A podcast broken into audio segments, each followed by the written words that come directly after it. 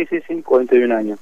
Bueno, ya, viste, ya esta edad uno físicamente no se siente bien, eh, mucho esfuerzo, llegar todas las noches, ir a entrenar, viste, entonces, bueno, también un problema de rodilla que tuve a principios de año, bueno, me llevó a, a que tome la decisión, ¿no? De, dejar la actividad.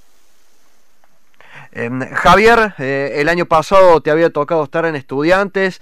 Em, ¿Este año ya te habías planteado dejar de jugar o también radica en esta situación de, del COVID-19, del parate? O sea, ¿habías decidido antes de, todo este parate la, de dar un paso al costado?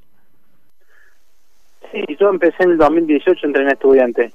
Y 2018, eh, 2019 el año pasado como el provincial y ya habíamos decidido, yo había decidido que después provincial no, no, iba a seguir más, había terminado en noviembre y ya había decidido que no iba a jugar más, pero bueno, la situación de estudiante se le fueron dos o tres jugadores referentes del, equipo y, este año decidí quedarme con los chicos y darle la mano, pero bueno, eh, realmente empecé el año más con una lesión de rodilla y bueno, lo terminé con esta pandemia, así que ya la situación ya no, no va para más, así que es el momento de dar un pasito al costado.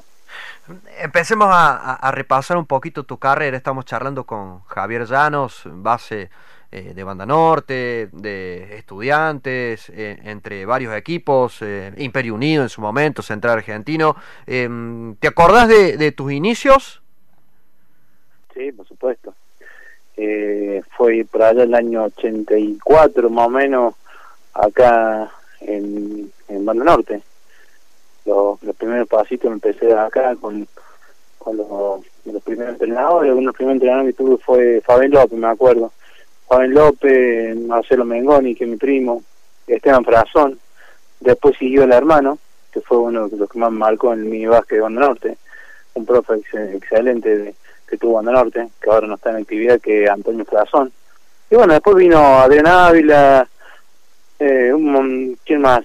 Eh, Dani Carbonari, Fabián López, toda esta, esta cantidad de entrenadores que cada uno me dejó un montón de cosas, ¿no? Eh, y en el medio de, de, toda esa trayectoria en Banda Norte, seguramente después vamos a hablar de, de todos esos clubes, pero formás parte de, de aquel grupo que, que, se consagró campeón de, de, lo que era el torneo provincial en su momento, en el año 97, si no me equivoco.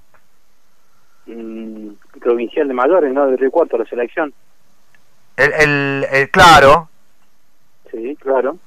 Claro, el técnico era Ben Ávila, el provincial de selección de mayores y salimos campeones en San Francisco. Está bien. el año 98. 98. Y después con Banda Norte, se me mezclaron las fechas, la Liga Cordobesa en 2003-2004, ahora sí. Claro, claro, sí.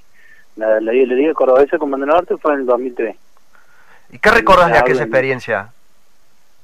Y eh, teníamos, eh, muy lindo, lo mejor, fue el mejor, mejor año.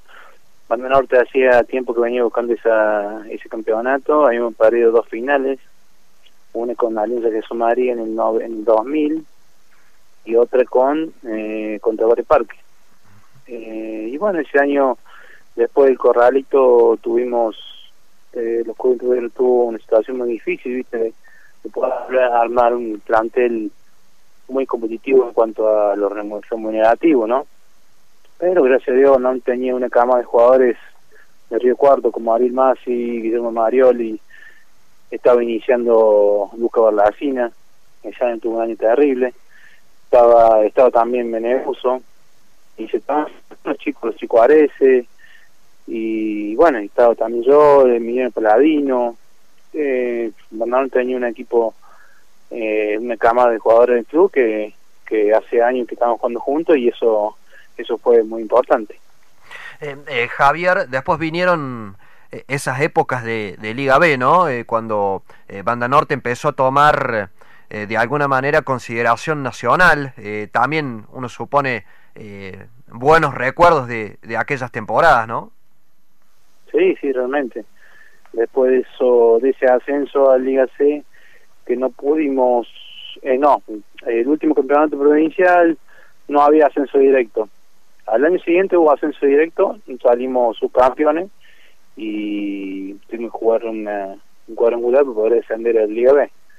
Y de ahí, bueno, empezó una carrera en la Liga B al principio un poco difícil, ¿viste? porque era todo nuevo para nosotros, estaba, estaba bien hábil como entrenador, también era todo nuevo para él y tuvo al principio fue muy duro. Después, bueno, cuando Norte fue agarrando experiencia, contratando gente de, jerarquía y pudo retomar y, tener buenas ligas.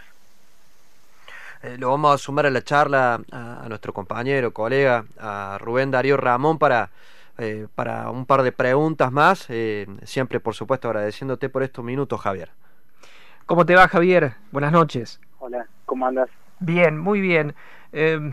Eh, los muchachos me han invitado a sumarme y básicamente quisiera que me cuentes, después de tantos años, eh, cómo viste la evolución del básquetbol. Eh, imagino te ha tocado marcar en zona, machapear, marca individual. ¿Cómo viste el básquetbol en este tiempo? ¿Hubo una evolución? ¿Hubo cambio en el juego? Y cuando yo empecé a jugar en el año, en la primera, 96-97, eh, ya había un cambio, un, cambio de velocidad, ya había entrenadores que estaban estaban empezando a jugar a, presionar y tirar rápido, ¿no? Y ahí había, había, hubo un cambio en ese momento. Y después, bueno, eh, el básquet se tornó muy físico, muy físico, eh, jugadores eh, sumamente veloces y bueno, entrenadores que, que la verdad tenían muchas variantes tanto defensiva como ofensiva y eso hace que por ahí por momentos eh, tener poco, o sea, tener que estar muy lúcido para, para resolver en, el momento de, de décima de segundos. Eh, tu juego tenía una característica mm, que era el lanzamiento más allá de los 6, 7, yo te diría 8, 25, porque tirabas bastante lejos de la línea mm, de 3. ¿Eso fue una virtud que tuviste mm, desde chico, lo entrenaste, o precisamente esto, el de un básquetbol en el cual te rozaste con jugadores de buena talla, muy fuertes de envergadura, eh, te obligó también a tener como arma la posibilidad de tirar bien de lejos. Y al principio de jovencito, cuando empecé en la jugar en la primera, eh, lo mío más fuerte era la penetración, ¿no?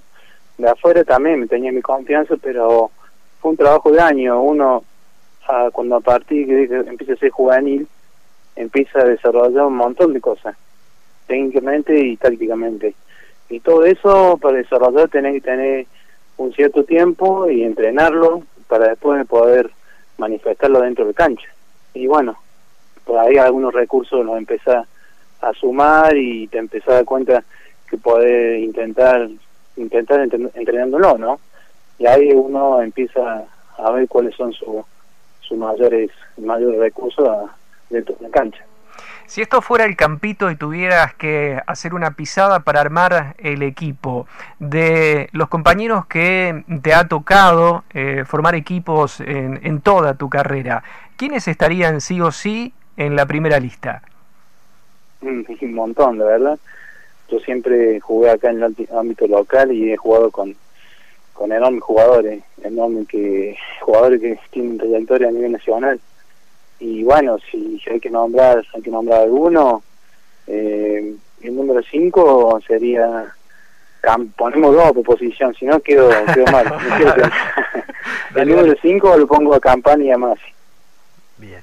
Eh, el número 1, mm, sí, excluyéndome yo a mí, excluyéndome. El número 1, Luchino, Luchino López, López Luchino. Y bueno, el número el número 2, Guillermo Marioli un gran jugador que tuvo Ricuarto. Y el 3, bueno, hay un montón de jugadores, Novati, eh, Arielo, y el número 4, aquí nos pondría el número 4, es Arese, los hermanos Arese. Hay un montón de jugadores que realmente estuvieron al lado mío y uno siempre aprendió, aprendió de ellos y, bueno, uno la verdad que se siente muy, muy orgulloso de haber estado al lado de esos jugadores. Eh, eh, te estamos haciendo recordar eh, buena parte de tu carrera, con Javier Llanos estamos charlando.